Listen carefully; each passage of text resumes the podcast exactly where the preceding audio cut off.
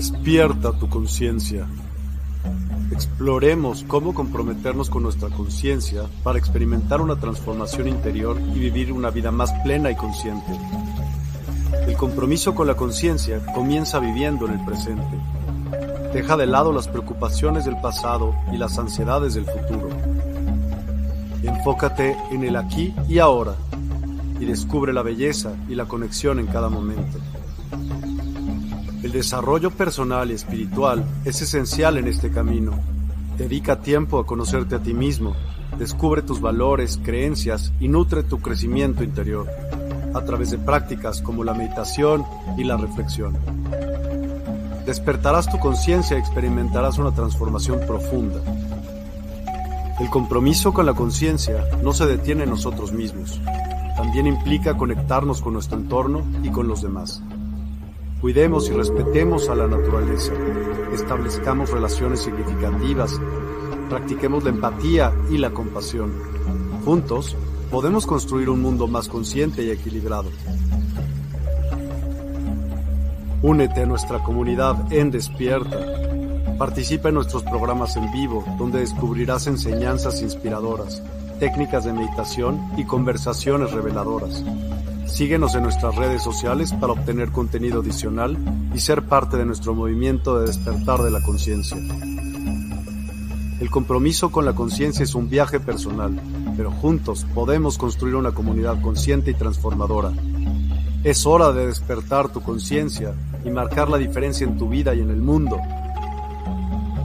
Despierta tu conciencia y únete a nosotros en este emocionante viaje de transformación.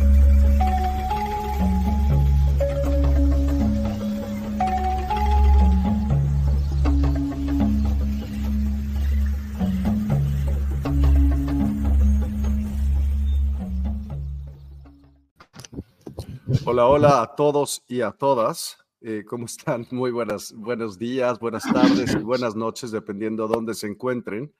Em, el día de hoy tenemos, bueno, primero, feliz inicio de semana a todos. Gracias por acompañarnos. Estamos tanto en Instagram como en muchas otras fuentes. Estamos por CBDMEX y también estamos por Despierta en, en Instagram en todas las demás fuentes. Déjenos sus comentarios, los leemos. El día de hoy tenemos un programa muy, muy interesante acerca de la salud y los alimentos, la importancia de ser autosustentables. Y con nosotros viene el día de hoy Carlos Costa.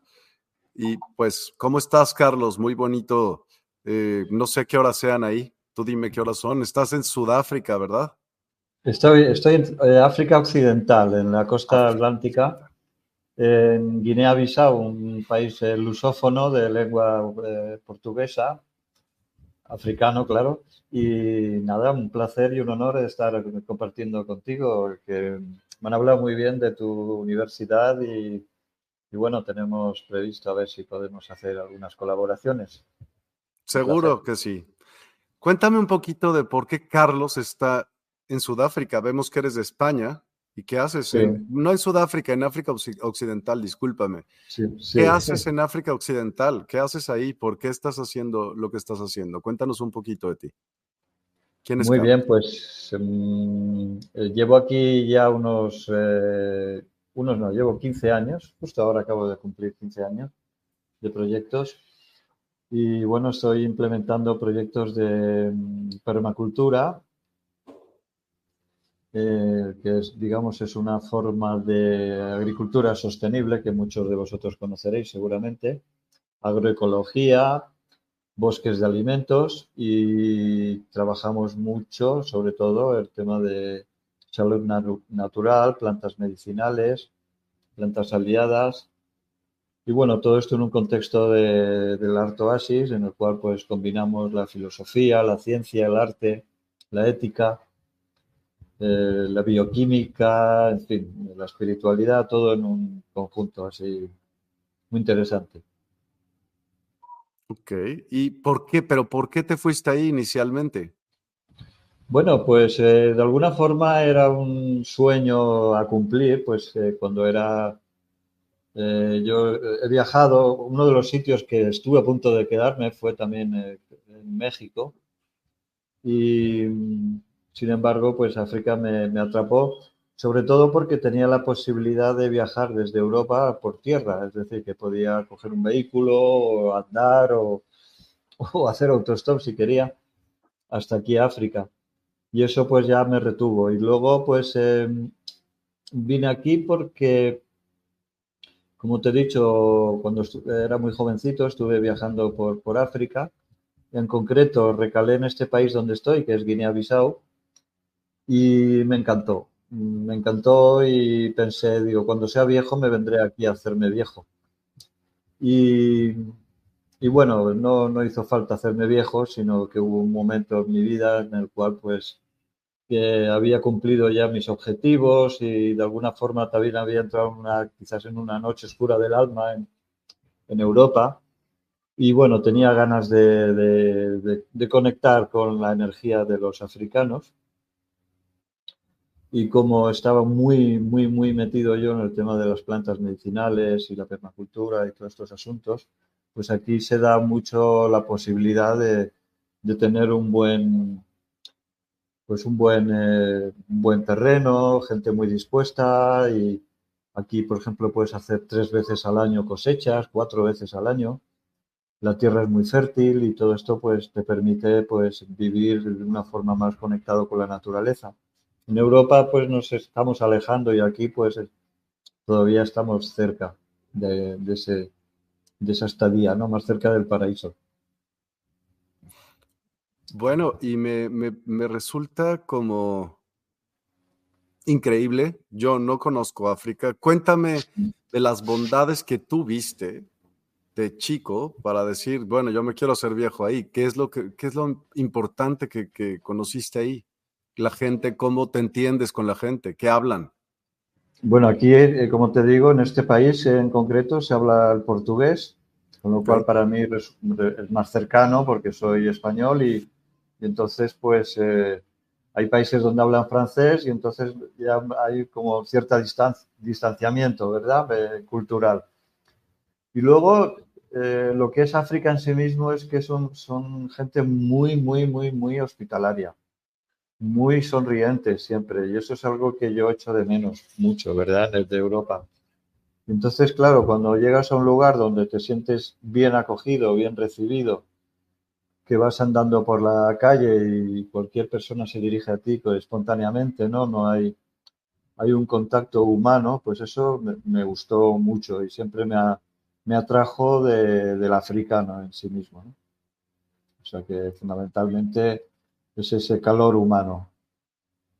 Total. Cuéntame, ¿por qué le pusimos salud y alimentos a este programa, a esta charla? Bueno, pues eh, en principio creo que has hecho tú más la definición que yo, yo a lo mejor te, he informado.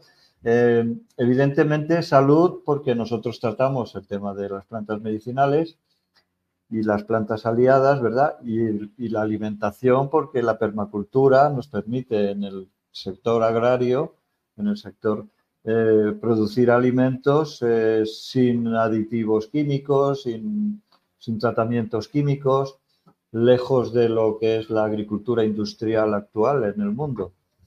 Entonces, eh, nosotros además estamos involucrados aquí en, en la formación, en, en la información, en, escuelas, universidades, formación profesional, para que la gente recupere, digamos, esa eh, tradicional que aquí en África también lo han tenido durante siglos y que también en los últimos 20, 30, 40 años están perdiendo porque, digamos,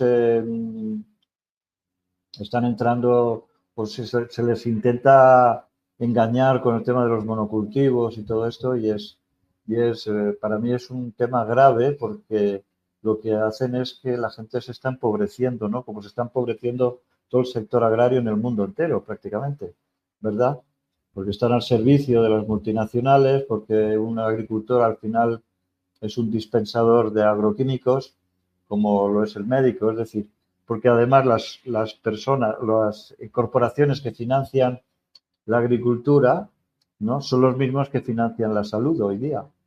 Entonces son las mismas compañías, los mismos grupos bancarios, etcétera, etcétera, etcétera. Entonces, eh, ponerse a luchar en contra de eso me parece, es algo que es bueno, eh, identificar quién es el, causante de, todas estas tropelías y, y, todo lo que está pasando en el sector de la alimentación, en el sector de la salud. Sin embargo, creo que no solo hay que identificarlos, sino lo que hay que hacer es obrar en consecuencia y entonces em, ser activos, proactivos, es decir, hay que, hay que mantenerse en una, pues, en una posición de meditación, ¿eh? con la palabra acción como finalización, ¿verdad? Poner conciencia, poner la atención en esto y porque se nos va la vida, entonces debemos, y, yo me siento en la obligación con, mi, con la comunidad y con, y con, el, con la humanidad, con la hermandad que somos, de eh, realmente mm, hacer algo.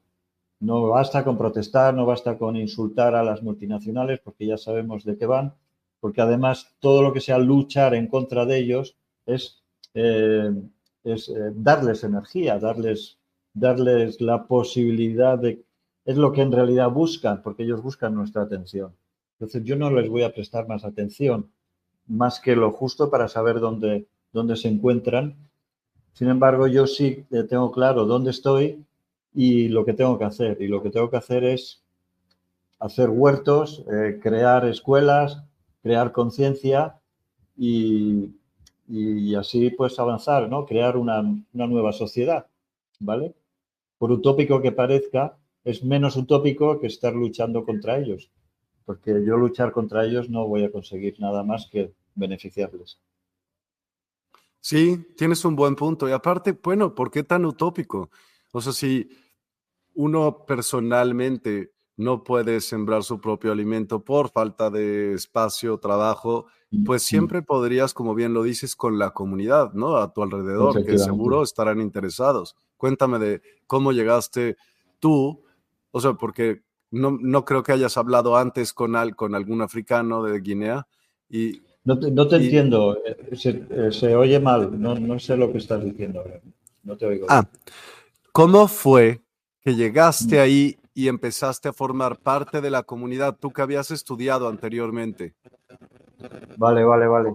Sí, bueno, aquí eh, yo llegué y he estado en diferentes proyectos. en principio yo no llegué con capital ni suficiente como para comprarme terrenos y todo esto. Llegué, sí, con un pequeño dinero allá en el 2008. Y bueno, en aquel momento entré en un mal momento porque aquí precisamente en Guinea-Bissau hubo unos golpes de Estado, una serie de circunstancias que me obligaron a, emigrar dentro de África a Senegal, al país vecino. Entonces allí mm, llegué pues con lo opuesto porque tenía dos opciones, o volverme a Europa recuperar un poco mi capital o seguir aquí. Entonces decidí o decidimos con, unos amigos míos que, estamos trabajando y, que todavía andan por aquí con, nosotros, decidimos que nos quedábamos aquí y que aunque no tuviéramos eh, medios económicos para salir adelante, eh, era interesante mm, partir de cero, ¿verdad? Conocer la, problemática, eh, ver cómo la gente vive si la mayoría de la gente no tiene un retrete, un baño dentro de la casa, pues lo haces fuera, como lo hacen aquí. Si tienes que sobrevivir con un dólar al día, pues sobrevives con un dólar al día. Y bueno, eso para mí ha sido la experiencia más maravillosa de mi vida, porque realmente me dio la oportunidad de crecer desde aquí, conocer exactamente la problemática y cómo funciona África realmente, ¿no? Cómo realmente, cuál es la idiosincrasia y cómo es el pensamiento, cómo son los sentimientos. Y prácticamente me convertí en uno más, en un africano más. Hasta tal punto que si no fuera porque sigo siendo blanco, pues me considero un, negro más. ¿eh? Aunque muchas veces me lo recuerdan, ¿no? Vas andando por la calle y dices, oye, blanco, y tal, y cual, y tal, es verdad. yo ya me estoy tan identificado y tan dentro y viviendo aquí, pues eso.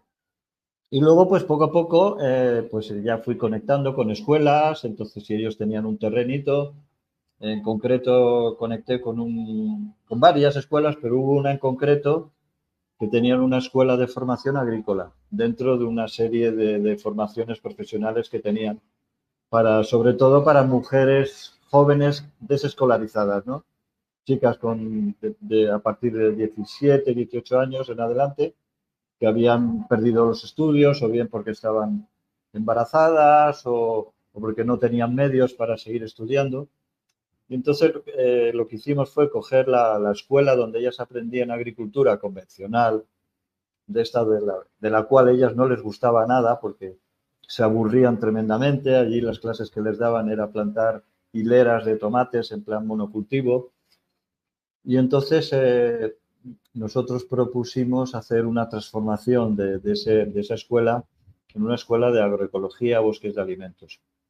Lo reconvertimos en un jardín botánico de forma que fuera autosostenible y pudieran venir gente a visitarlo. Y bueno, fue un éxito hasta la fecha. O sea, quiero decir que ese proyecto ha seguido adelante, es autosostenible, se montó un restaurante donde se servían las, las comidas, las verduras, las frutas y las plantas, una tienda, un laboratorio de transformación. Es decir, que lo que hicimos fue un círculo virtuoso en el cual eh, todo lo que se producía se, vendía por ellos y con los beneficios se compraba al botánico y luego el botánico pues vendía entradas y venía gente a visitarlo, nos compraban los productos que elaboramos y, el vivero de las plantas que hemos estado produciendo, hasta el punto de alcanzar en el jardín botánico 400 eh, plantas diferentes de todo tipo, incluso algunas adaptamos, conseguimos adaptar de Europa, ¿no? como el tomillo, los olivos, etcétera. Y bueno, es un proyecto y ahora estamos en lo mismo, en, en Guinea-Bissau, volvimos a Guinea-Bissau ya cuando la cosa se ha estabilizado políticamente después de unos cuantos años y, aquí estamos haciendo lo mismo, ya a una escala quizás más, más, grande, ¿no? Para, ya con la experiencia adquirida en Senegal. Y bueno, eso es más o menos así en resumen un poco lo que, lo que, lo que hemos hecho y hacemos. Cuéntame, cuéntame algo. Mm. Tienes, cuando dijiste que te llevaste a, plantas de mm. Europa hacia mm. Eh, África, Sí. Em, ¿Tuviste que hacer alguna adaptación genética a esas plantas o se dieron bien? ¿Tienes genetistas trabajando contigo? ¿No tienes? No, no, no, en absoluto. Las plantas en general, no todas, porque no todas se adaptan, ¿verdad?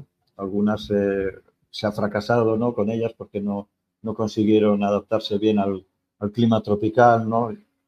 algunas plantas eh, europeas, ¿no? Que, tienen o, mediterráneas, que necesitan pues frío en invierno o cuatro estaciones o una, climatología de acuerdo a lo que es Europa, ¿no? Aquí en África.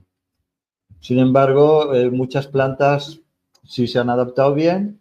Lo que sí hemos hecho no es hacer adaptaciones genéticas, no estamos en ese punto, sino lo que hacemos es procurar crear un, ambiente cercano al original. Es decir, si, eh, por ejemplo, creamos eh, espacios donde poníamos solo plantas mediterráneas, entonces creamos tipo montañitas, las orientábamos en una orientación que le fuera más propicia, ¿verdad? Eh, y, sin embargo nos hemos llevado sorpresas muy grandes, ¿no? Plantas que pensábamos que nunca en la vida iban a salir aquí, pues aquí están ultra contentas y, disparadas. Vamos, están, están, maravillosamente bien, ¿no? Como es el caso del algarrobo, ¿no? El célebre algarrobo, o incluso algunos cítricos que, van de maravilla aquí. Es decir, que, que bueno, eh, es la ley del aprendizaje, ¿no? Que eh, error y, prueba, prueba, y error. Mm. Y me, seguramente te diste cuenta de cuántas por metro cuadrado, no sé si cómo, cómo preguntarlo, más bien, sí, cuántas eh, plantas podrías o has llegado a producir por metro cuadrado, para, como para hacer un cálculo, digamos, en un huerto, en una comunidad, con qué eh, metraje cuadrado o, o, sí, pues sí, extensión de tierra pueden comer cuántas personas, como para darnos una idea de cómo también lo podríamos hacer en ciudades eh, no sé, y buscar espacios eh, también en parques y demás. Eh, bueno, no sé si en parques, ¿por qué no? ¿Por qué no? Claro, de todas en las grandes ciudades no hay.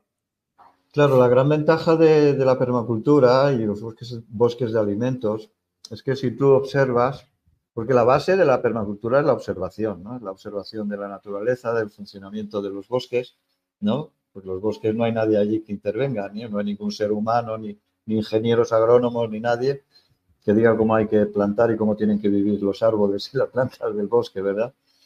Entonces, en base a eso, te das cuenta que la permacultura y los bosques de alimentos son muchísimo más intensivos que la agricultura intensiva, eh, la que llaman intensiva, ¿verdad? ¿Por qué? Porque cuando tú haces agricultura normal, tú tienes que poner una distancia entre los árboles, ¿verdad? X, ¿no? Normalmente si, por ejemplo, pongamos cítricos que ahí en México hay, ¿no? Bastante. Pues sabes que tiene que haber una distancia entre cada árbol de unos 5 o 6 metros, 7, depende, ¿no? De si es un mandarino, si es limonero, si es pomelo, según lo que sea. Sin embargo, en la permacultura eh, eh, lo que hacemos es muy biodiverso, ¿verdad? Entonces, nunca hacemos eh, monocultivo. Luego, esto de las distancias es, esa falacia de que las plantas compiten por, el lugar. Y eso es una falacia, es una mentira muy grande, mentira gorda y de las gordas. Porque los árboles, todos los árboles entre sí mismos, ¿sabes? El cerebro del árbol es, la raíz. Entonces hay una colaboración, hay una sinergia entre todos los árboles, siempre y cuando sean de, distintas, de distintas em, especies, ¿vale? Porque claro, si tú pones dos naranjos muy cerca, ellos buscan el mismo tipo de alimentación, pero si ya pones otro árbol, ¿verdad? Ese árbol eh, necesita otro tipo de alimentación, necesita otro tipo de elementos.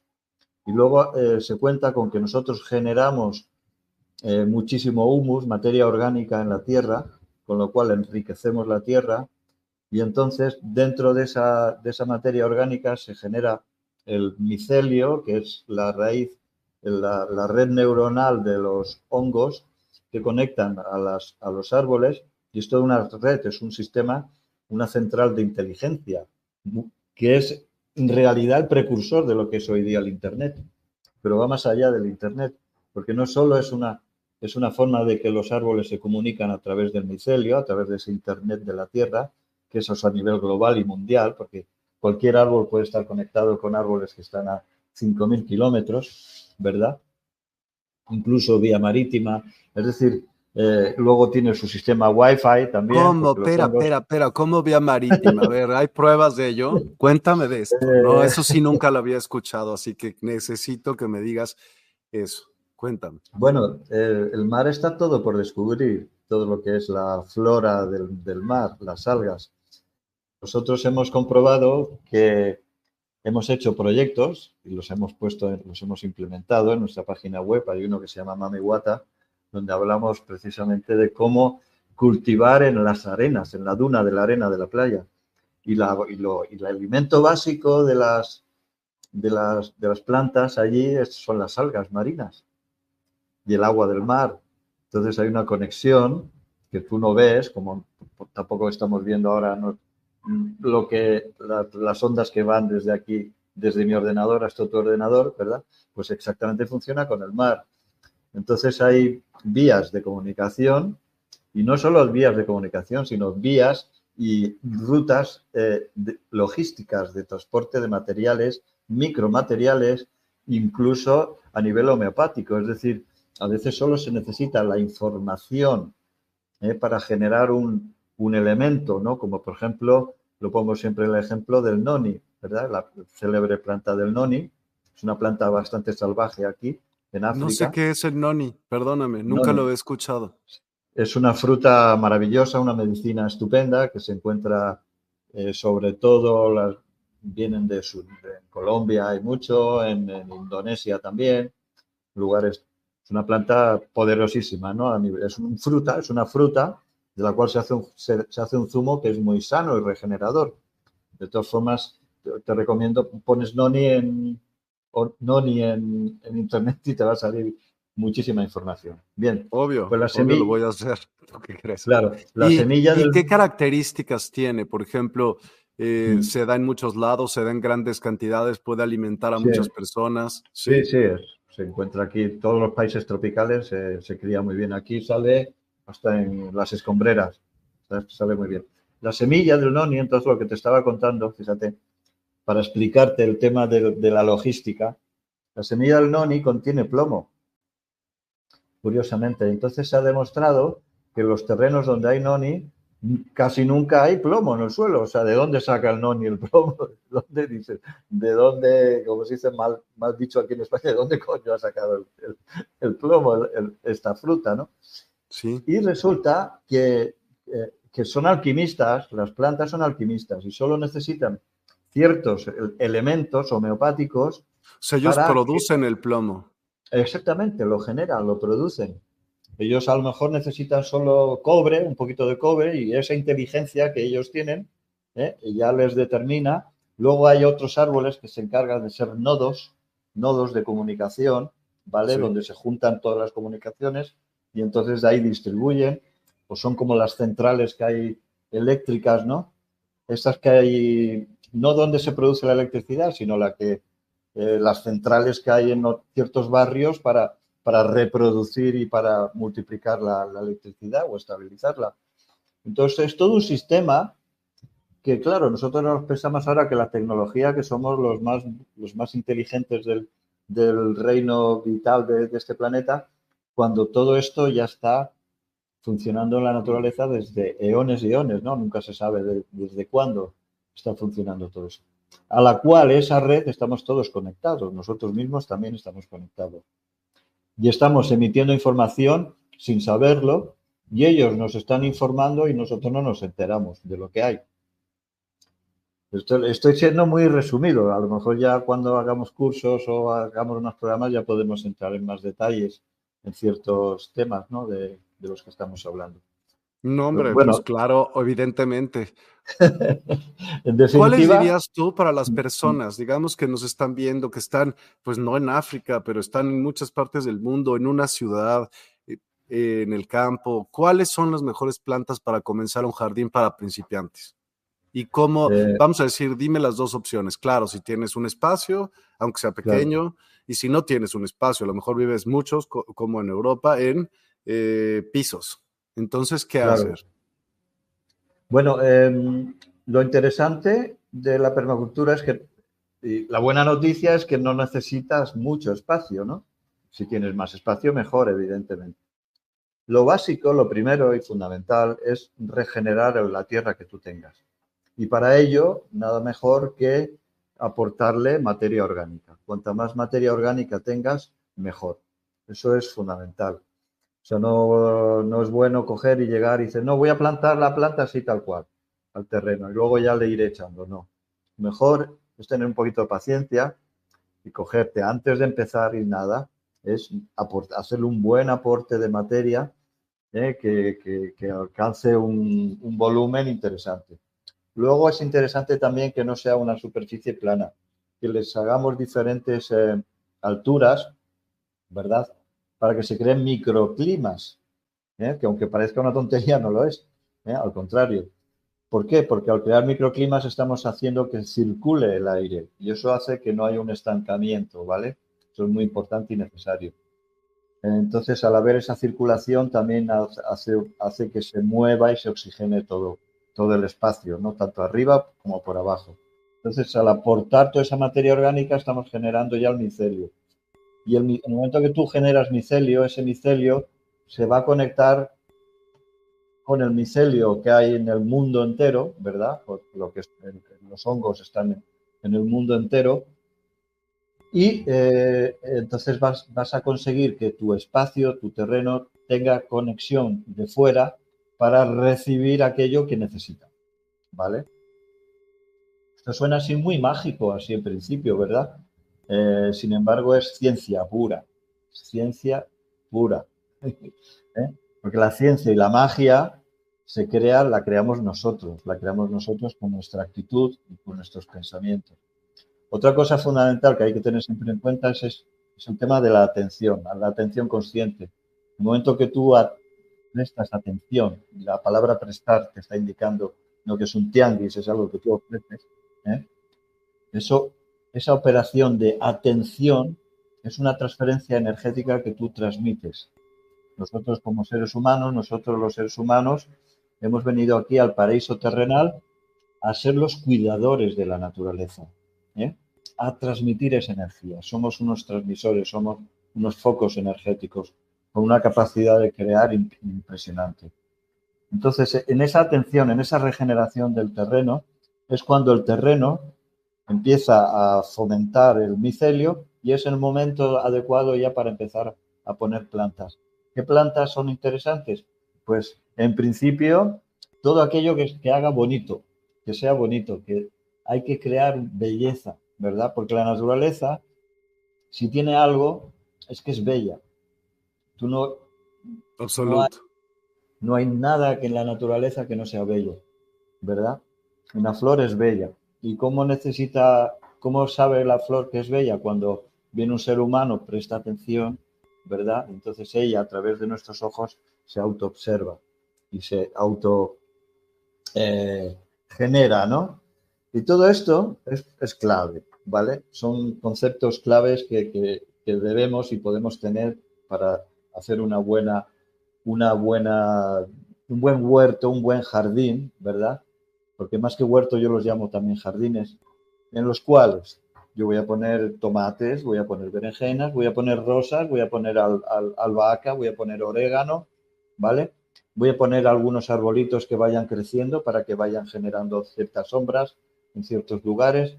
Allá de donde viene el viento y eso pondremos algunos árboles para que haga algo de parapeto. Es decir, de alguna forma esto es algo que se siente, es como pintar un cuadro, como componer una canción. Por eso hablo de la belleza, porque en esa armonía, ¿verdad? Como funciona la, la naturaleza, está el amor, y está el equilibrio de la naturaleza. Y el equilibrio es la energía más poderosa que hay, porque el equilibrio eh, es, paz y genera, genera vida y genera medicina. Y luego, tampoco hay que preocuparse mucho, porque muchas de las plantas silvestres, esas mal llamadas malas hierbas, suelen acudir a tu llamado interno, es decir, si yo, imagínate que tú y yo somos vecinos, ¿no? Y tenemos un terreno uno y al lado del otro. Habrá plantas que solo van a ir a tu huerto a visitarte y habrá otras que solo van a venir a mi, a mi huerto. Ellas vienen, no, no sabes cómo, sin embargo aparecen de repente. Sobre todo las medicinales, tus plantas aliadas. Es decir, que incluso cuando uno va a un vivero y va a elegir una planta, es ella la que te está eligiendo a ti, no tú a ella. Entonces, por eso no hay que meterle mucho intelecto al asunto, sino hay que meterle corazón, atención, como te he dicho, cariño, amor, y sobre todo no decir voy a plantar solo un tipo de plantas, ¿no? O voy a ponerlo todo de césped, o voy a poner solo tomates, y ahora solo voy a poner solo patatas, sino procurar siempre ir intercalando porque en esa diferenciación es como ellas se aportan unos a otros. Lo que le sobra a la patata lo necesita el tomate, lo que necesita el tomate, ¿eh? o lo que le sobra al tomate se lo da al ajo. Y así todos unos se van protegiendo de otros, van atrayendo polinizadores. Por eso es muy bueno poner flores en, en tu huerto, que aunque no te las comas, están ahí y te van a hacer mucho bien. Más todas las plantas, prácticamente hasta las rosas, son medicina, ¿verdad? Luego, todas las podas y todo lo que uno eh, produce en el jardín, uno debe triturarlo y, volverlo a la naturaleza, nunca quemar los rastrojos, ni la poda, ni nada. Triturarlo y recuperarlo. Y la tierra que necesitemos para cubrir esos, esa materia orgánica, porque es conveniente ir cubriéndola siempre con un poco de tierra para que no acidifique el terreno, la podemos ir sacando de los caminos y así vamos haciendo desniveles que son los que producen el microclima de tu propio jardín. Al final tu jardín es un microclima compuesto de pequeños microclimas, pequeños espacios. Si tú pones una si tú tienes un terreno así, tienes un metro cuadrado, pero si en ese metro cuadrado levantas un monte, tienes más de un metro cuadrado, ¿verdad? Porque ya, ya aplicas el teorema de, de Pitágoras, ¿no? Porque ya es la hipotenusa que tiene más terreno, o sea que realmente tienes más terreno que un metro cuadrado, ¿verdad? Es como ganarle terreno al espacio. Por la altura. Efectivamente. Y entonces la parte que mira al sol tiene un tipo de plantas que les gusta el sol y en el otro lado tienes una parte más fresca y eso ya genera una circulación de, de aire, ¿verdad? Porque el aire fresco tiende a bajar y el, y el, aire caliente tiende a subir. Eso crea que aire en movimiento, que es como se llama eso, viento, ¿no? ¿Qué es el viento? ¿Verdad? Pues el aire en movimiento. Claro, total. Pero ahora me quedé con la duda todavía, por ejemplo, en los pisos, ¿no? O sea, en, en lugares pequeños donde no hay jardín, claro, a lo mejor claro. en la azotea se podrían poner de acuerdo todos los vecinos mm. para hacer eh, pues algún huerto, pero si no hay esa posibilidad, ¿qué recomendarías tú, digamos, sembrar eh, pues en los diferentes pisos, en espacios muy reducidos? Bueno, ahí ya tienes que hacer una operación que yo la llamaría operación bonsai, ¿no? Prácticamente. O incluso operación sardinas, no operación lata de sardinas, ¿no? Tienes que ajustarte uh -huh. a lo que tienes.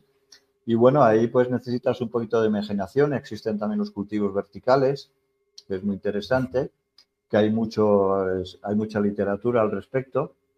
Incluso he estado viendo últimamente que hay aplicaciones en aplicaciones en, internet, ¿sabes? De, de para el móvil, donde te enseñan a, cómo cultivar en, vertical, además reciclando las botellas de, del agua, las botellas de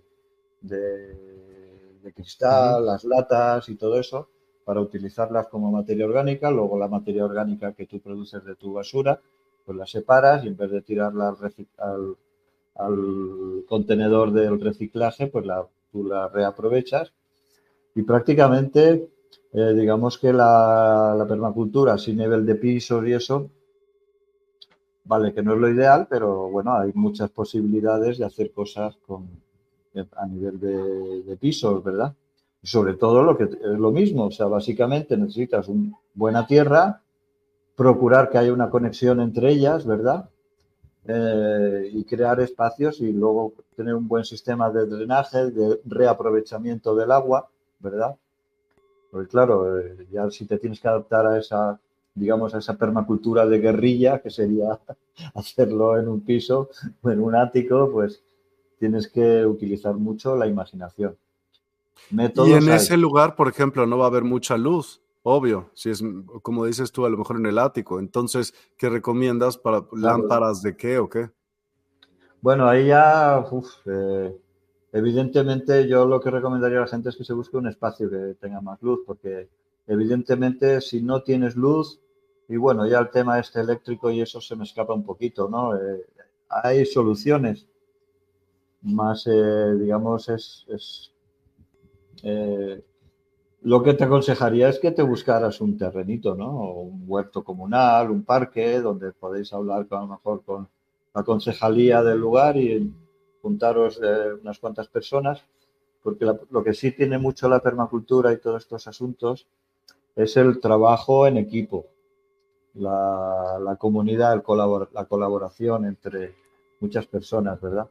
Eso es importante. Entonces, claro, no es lo mismo que tú te vayas a hablar al concejal de, de medio ambiente de tu pueblo, de tu ciudad, tú solo, que os juntéis un... Que, que vayas de... con muchos vecinos, obvio. Claro, ¿Sí? que vayáis una asociación de vecinos, que os constituís en una asociación y ya presentáis un proyecto serio en el cual pues vais a ofrecer que sea además un sitio bonito, que sea agradable, ¿verdad?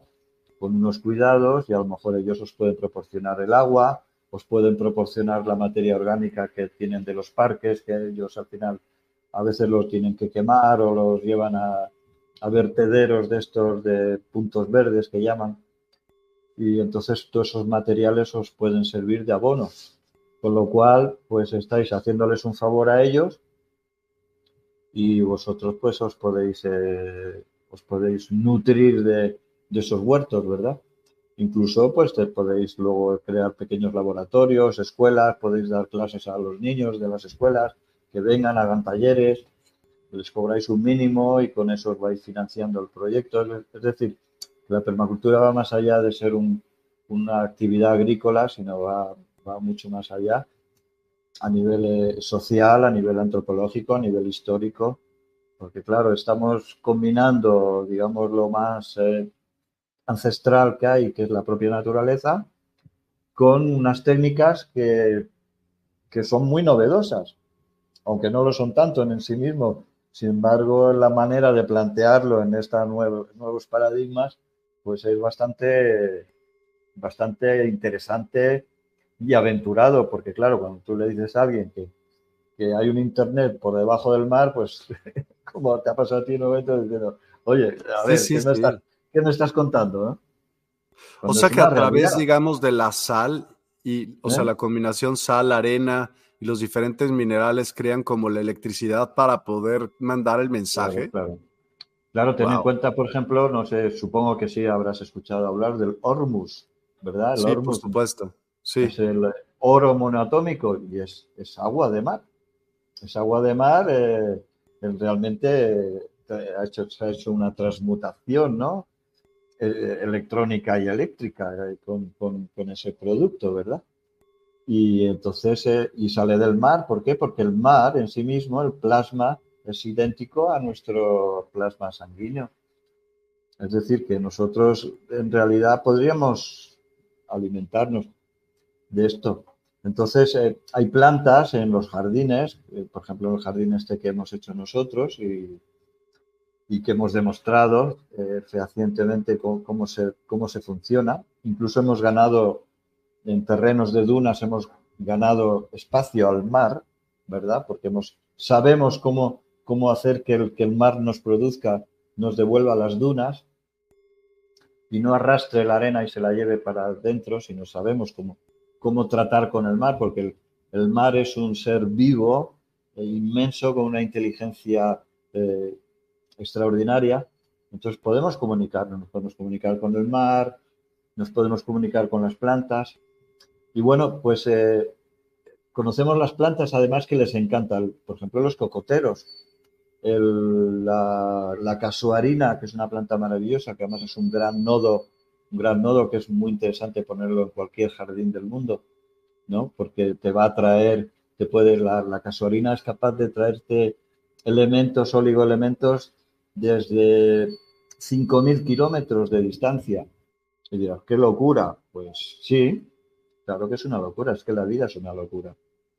¿Cuál es esa planta? ¿Me repites? ¿Casuelina?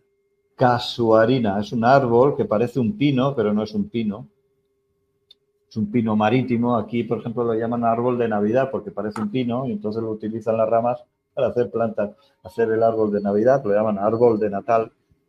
Y la casuarina es que es fantástico porque es un árbol increíble lo que, lo que es capaz de hacer, ¿no? Eh, nosotros lo tenemos ahí en, nuestro centro en Mamiwata, que es Madre Agua, la diosa de la tradición, ¿verdad?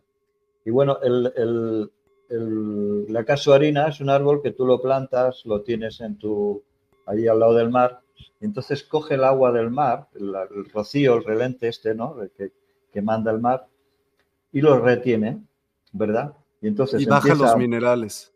Exactamente, entonces retiene las sales que, que, queman, el cloruro sódico, lo retiene en las, en las, en las, en las hojas, y entonces incluso va regando puedes plantar cosas ahí abajo y no, y no precisas regarlas porque las va mojando, las va, las va regando el, la casuarina. Eh, luego te para mucho el viento ese del mar, ¿verdad? el viento marino, que es el que seca muchos frutales. Entonces, si lo pones de pantalla frente al mar, pues retiene eso y entonces ya puedes sembrar lo que quieras debajo y, de, y detrás, que no, que no se va a ver perjudicado por el salitre, ¿verdad?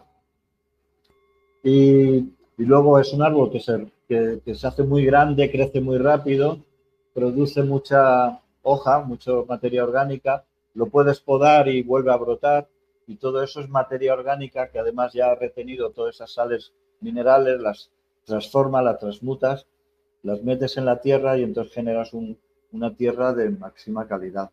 Si eso lo juntas con toda la materia orgánica que, que te da el mar y todo lo que trae el mar, que el mar cuando estás en conexión directa con él, estás conviviendo con él, te trae cosas insospechadas. A nosotros han pasado cosas realmente que son milagros, milagros. Os voy a contar algo aquí, ahora que no nos escucha nadie, eh, porque eh, nos pasó una vez, eh, en los principios, cuando salimos de aquí huyendo, ¿no? porque aquí había un golpe de Estado y, y, se puso la cosa caliente, ¿no? Aquí iban pegando tiros por todos lados y matando a la gente y tal. Y bueno, nos fuimos para, para Senegal y, entonces nos, metimos en una playa, una playa, nos, un amigo nos, nos alquiló a un precio de amigos porque nos quedaban 5 dólares en el bolsillo, 5 dólares, no más. Y nos metimos en aquella playa, en aquella casa, y nos construimos, la casita era pequeña, ahí teníamos que vivir 7 o 8, que éramos los de Artoasis, el núcleo inicial de Artoasis. Y entonces fuera nos hicimos una casa una cabaña, una cabaña con maderas y, y todo para hacer la cocina, ¿no? Y entonces todas las mañanas íbamos a la playa y nos, nos venían trozos de madera, de naufragios, de cosas que caen al mar. Y entonces ya cuando habíamos acabado justo la, la cocina y habíamos puesto así las hojas de cocoteros y palma para que no lloviera dentro, pues claro, éramos un poco inexpertos y nos entraba agua. La verdad es que nos entraba algo de agua en la cocina porque era justo el inicio de la temporada de lluvia. Y aquí cuando viene la temporada de lluvia, llueve. Y llueve de verdad. ¿eh? Porque es el trópico y cuando llueve, llueve. Y se pone a llover y, da igual. Se pone a llover y ya, y ya está. Entonces tienes que tenerlo muy bien estructurado. Entonces me acuerdo que yo le comenté a uno de mis socios, un gran amigo mío, le digo, digo, jolín, si ahora tuviéramos un poquito de dinero, qué bien nos vendría comprarnos una lona de estas que de estas que ponen en los mercadillos, ¿no? Que es de estas lonas azules con sus anillitas para, para atarlo y cubrirnos la cocina, ¿no? Además era una cocina grande, nos habíamos hecho una buena cocina porque nos servía de, de salón, de lugar de estancia para leer, poner unas hamacas allí. Bueno, fue a hablar eso por la tarde, por la noche. Por la mañana siguiente me levanto, nos levantamos siempre a las 6 de la mañana para ir a bañarnos a la playa, al mar, ¿no? Era nuestra forma de bañarnos, ¿verdad? Y allí mismo había llegado una lona de 5 metros, no, perdón, de 8 metros por 10 metros de largo, en perfecto estado, que se le habría caído algún barco, algún carguero, y nos la habían mandado. Digo, ¿esto cómo es posible? Y como eso, mil, mil cosas. O sea, que te estoy contando algo que, que fue que se nos puso los pelos de punta. cada vez que lo cuento se me ponen los Sí, claro, qué bonita y qué buena diosidencia, ¿no? Exactamente, una maravilla. ¿Pero por qué? Porque estás conectado. Si estás conectado, todo se da, ¿verdad? No nos faltó de comer, siempre venía gente, oye, mira, me ha sobrado aquí comida, mira, tengo aquí unos tomates, entonces nosotros rápidamente cogemos las semillas de los tomates, de los pimientos y los poníamos ahí en la arena. Y me decían, pero estáis locos, eso aquí en la playa, ¿no? ¿Cómo vais a hacerlo? Digo, no te preocupes. Y por la mañana cogíamos las algas. Uy, las algas, eso lleva agua de mar, no te van a salir los tomates. los tomates más contentos. No había gente, había gente que consideraban que estábamos absolutamente locos. O sea, pues ¿consideras que echarle o ponerle una, una partecita de agua de mar, como tendrías una medida de ponerle por cada X? Nosotros no, le poníamos agua de mar porque no precisábamos. ¿eh? Lo que pasa es que las algas pues contiene ya su, su, agua de mar. Lo que pasa es que ya está transmutado, ya está transformado. Claro, no es lo mismo echar agua de mar porque puede ser, si tú le echas agua de mar directamente al tomate, no lo vas a secar porque tiene demasiada sal, demasiado salitre. Entonces, todo eso hay que transformarlo. Lo que sí tú puedes hacer, lo que sí tú puedes hacer es echar agua de mar y hacer un preparado eh, biológico, ¿no? Donde puedes mezclar el agua de mar con orina, con, con restos de comida, con salvado, con mil cosas que se te ocurran, ¿vale? Entonces vas haciendo un preparado entonces esa agua de mar se transmuta y hay una decantación, y entonces el salitre acaba en el fondo. Y entonces a, partir de ahí puedes hacer una, o puedes prepararte tu hormus, El Hormuz concentrado no necesitas grandes cantidades de, agua de mar. Lo que sí puedes echar agua de mar es al cocotero, que no le importa. Le puedes echar agua de mar al, ¿cómo se llama? A la, a la casuarina esta, famosa. Y, ya está. el, agua de mar ya viene transformada a través de las algas. Es que tú, cuando pones algas, no sabes lo que le estás dando a la, ¿Cómo consigues las algas? Molidas, digo, tú estás cerca del mar, pero para las personas que no están cerca del mar, ¿cómo los consiguen? Bueno, eso yo no sé ya si habrá gente que se encargue de distribuir agua. Yo sé que, por ejemplo, aquí en el Sahara venden las, los... Yo he atravesado el Sahara muchísimas veces para venir aquí desde Europa y, y en las playas pues hay muchísimos eh, nómadas de allí que, se van en ciertas temporadas que, vienen más algas del mar. Y o sea, todas las algas que salen del mar es lo mejor que podrías hacer para... Es, es un abono extraordinario. Claro, porque ya van ya el hormus incorporado, porque ya lo van transformando. Porque de hecho, yo fíjate, yo sacaba las, las algas de la playa por las mañanas, como te digo, nos levantamos cada mañana y nos venían montañas de... Al final no sabíamos qué hacer con tanta alga. ¿Verdad? Y las poníamos al lado de las tomateritas que salían ahí, las poníamos en la arena, ¿verdad? Les poníamos... Pero las, obviamente las metes a la tierra. Sí, en la arena mismo. Nosotros trabajamos en la arena. La arena no tiene ningún nutriente porque la arena es, silícea y, tiene mucho drenaje. Y lo único que, que, sí tuvimos suerte que era tiempo de lluvia y entonces iban bien regadas. Pero incluso aún echándole las algas que traían agua de mar, que, eh, teóricamente tendrían que quemar a las plantas, no las quemaban, al contrario, era un aporte maravilloso, porque de hecho, claro, mantenían la humedad ahí, ¿sabes? Y claro, eso traía muchos bichos, eh, gusanitos que empezaban a trabajar, insectos, eh, polinizadores, etcétera, etcétera.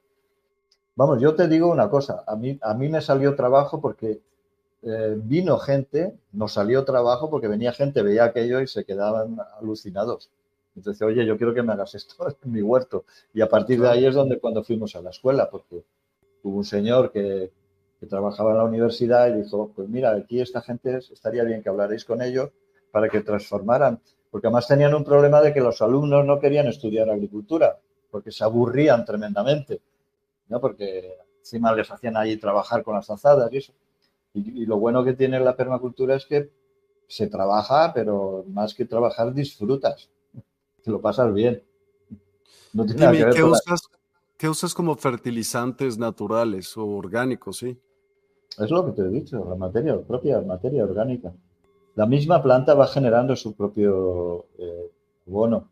Y luego eh, es reciclar, mira, en vez de, de, ir a orinar al baño, pues recicla tu No, pero no a, no, a lo mejor no fertilizante, perdón, para que no se, para las plagas y, y algunos ah. bichos. Sí. Mira, las plagas eh, solo, solo actúan cuando hay un desequilibrio. ¿Cómo, cuando hay un desequilibrio en la naturaleza? Cuando tú eliminas todas las hierbas. Todas las, todas las hierbas que tú eliminas en tu huerto, si las eliminas y las quemas, hay un desequilibrio puedes a lo mejor segarlas y, dejarlas y volverlas al terreno. ¿Eso qué es? Eso es acelerar el proceso de equilibrio, ¿vale? En vez de esperar a que la planta se seque y se, y se convierta en materia orgánica, lo que haces es tú acelerar el proceso, ¿vale? Entonces, ¿qué pasa? Mira, por ejemplo, siempre pongo el ejemplo de los caracoles. Los caracoles les encantan las lechugas frescas, ¿vale? Eso es la idea que nosotros tenemos, ¿vale? Pero eh, no es verdad. En realidad, al, caracol lo que le gusta, si uno observa la naturaleza, es los, la, descomposición, incluso los cadáveres. Aquí se dio el caso en un, pueblo, eh, en España, cuando yo vivía en España, en la montaña, se dio el caso que, que un señor que era muy mayor se murió, le dio un infarto, se murió y se murió allí en un bancal terreno que él tenía. Y la gente lo buscaba y no lo encontraba. ¿Y sabéis dónde estaba?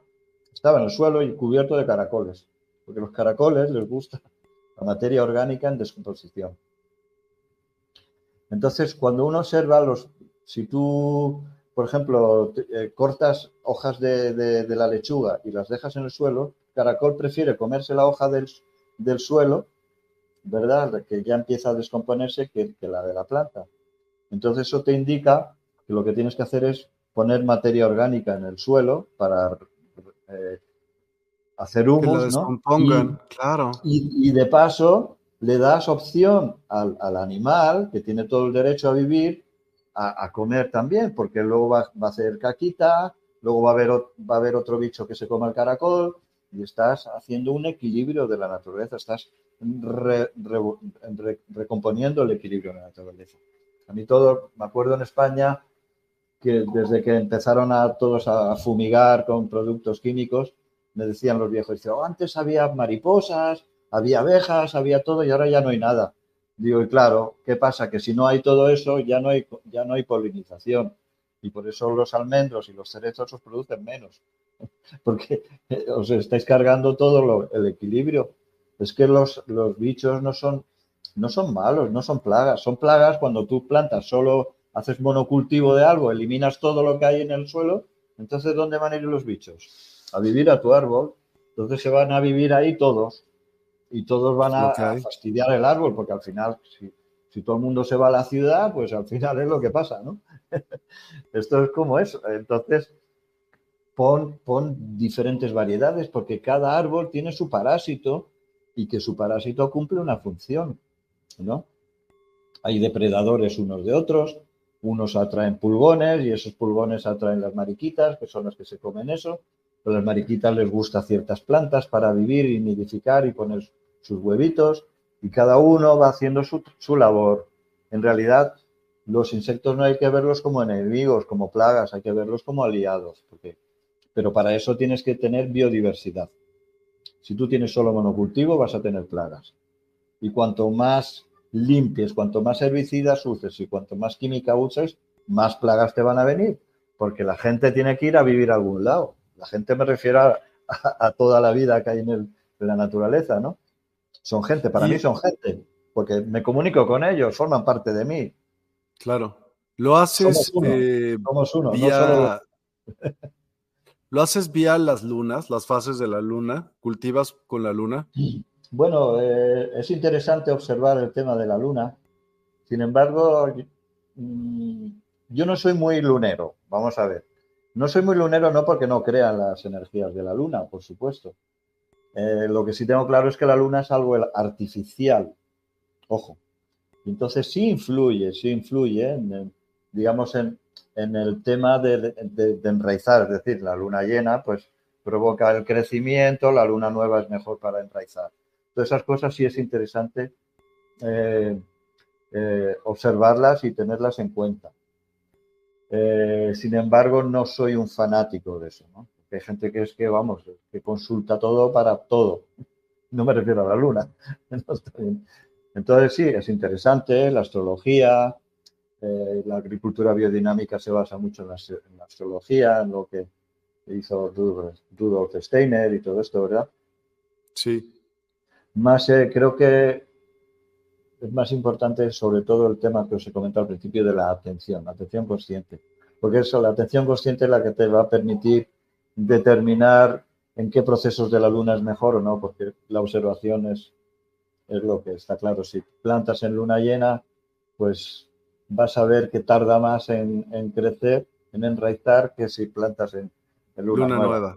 Claro, claro porque la luna nueva hace que baje, ¿no? La savia del árbol y también pues enraicen. Es, es, fascinante este tema de la agricultura. A mí me fascina y mm. creo que, no, no creo. Aparte de todo, es súper necesario es eh, cómo necesitamos vivir. Eh, se nos acaba el tiempo, pero me encantaría y vamos a tener más eh, programas de este tipo. Me encantaría, como bien dice, subir cursos a despierta.online acerca de cómo cosechar huertos en casa, huertos urbanos, comunidades, tips para crear tu propio sustrato, etc., etc. Hay muchas cosas que se pueden hacer y pues me, encantó platicar contigo, Carlos. Muchas, muchas gracias. Muchas gracias. A ti. Gracias a todos también los que nos acompañaron. Eh, dejen sus preguntas, probablemente les podamos contestar sin duda alguna. gracias por habernos acompañado. Compartan este programa. Es, yo creo que es de vital importancia que todo el mundo pueda sembrar su propio alimento, que se haga responsable de su sustento. En fin, eh, es un tema que yo insisto, es, es clave en nuestra vida, así como el agua. Y ese es otro tema del cual podríamos platicar después, Carlos. El agua, cómo sacar y aprovechar lo mejor posible el agua en terrenos también áridos, ¿no? Sí, es, eh, al, final, al final de todo esto es más simple de lo que nos imaginamos. El problema es que nos quieren hacer creer que es algo complicado y que está en manos de ellos, ¿no? Porque ellos son los que te van a cerrar el grifo y en el momento que te cierran el grifo ya tienes el problema, ya tienes que comprarlo y privatizarlo, que es el problema. Al final se privatiza el agua. Y las guerras hoy día van a ser por el agua. si no lo son ya. Totalmente. Gracias a todos. Gracias, Carlos. Muy bonito. Eh, inicio de semana para todos. Hasta luego. Música Medicina. Descubre el poder sanador de la música medicina en despierta.online. Siente cómo las vibraciones elevan tu espíritu y armonizan tu vida. Únete a nosotros para una experiencia musical transformadora.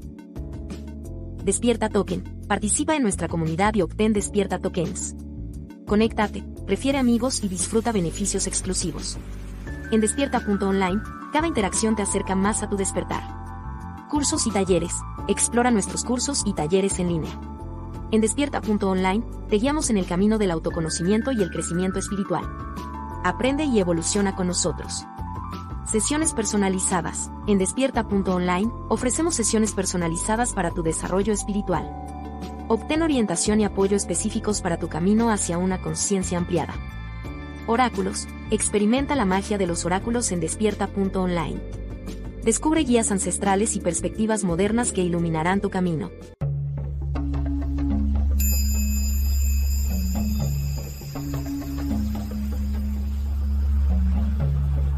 Despierta tu conciencia. Exploremos cómo comprometernos con nuestra conciencia para experimentar una transformación interior y vivir una vida más plena y consciente. El compromiso con la conciencia comienza viviendo en el presente Deja de lado las preocupaciones del pasado y las ansiedades del futuro. Enfócate en el aquí y ahora y descubre la belleza y la conexión en cada momento. El desarrollo personal y espiritual es esencial en este camino. Dedica tiempo a conocerte a ti mismo, descubre tus valores, creencias y nutre tu crecimiento interior a través de prácticas como la meditación y la reflexión. Despertarás tu conciencia y experimentarás una transformación profunda. El compromiso con la conciencia no se detiene en nosotros mismos. También implica conectarnos con nuestro entorno y con los demás. Cuidemos y respetemos a la naturaleza. Establezcamos relaciones significativas. Practiquemos la empatía y la compasión. Juntos podemos construir un mundo más consciente y equilibrado. Únete a nuestra comunidad en Despierta. Participa en nuestros programas en vivo, donde descubrirás enseñanzas inspiradoras, técnicas de meditación y conversaciones reveladoras. Síguenos en nuestras redes sociales para obtener contenido adicional y ser parte de nuestro movimiento de despertar de la conciencia. El compromiso con la conciencia es un viaje personal, pero juntos podemos construir una comunidad consciente y transformadora. Es hora de despertar tu conciencia y marcar la diferencia en tu vida y en el mundo. Despierta tu conciencia y únete a nosotros en este emocionante viaje de transformación.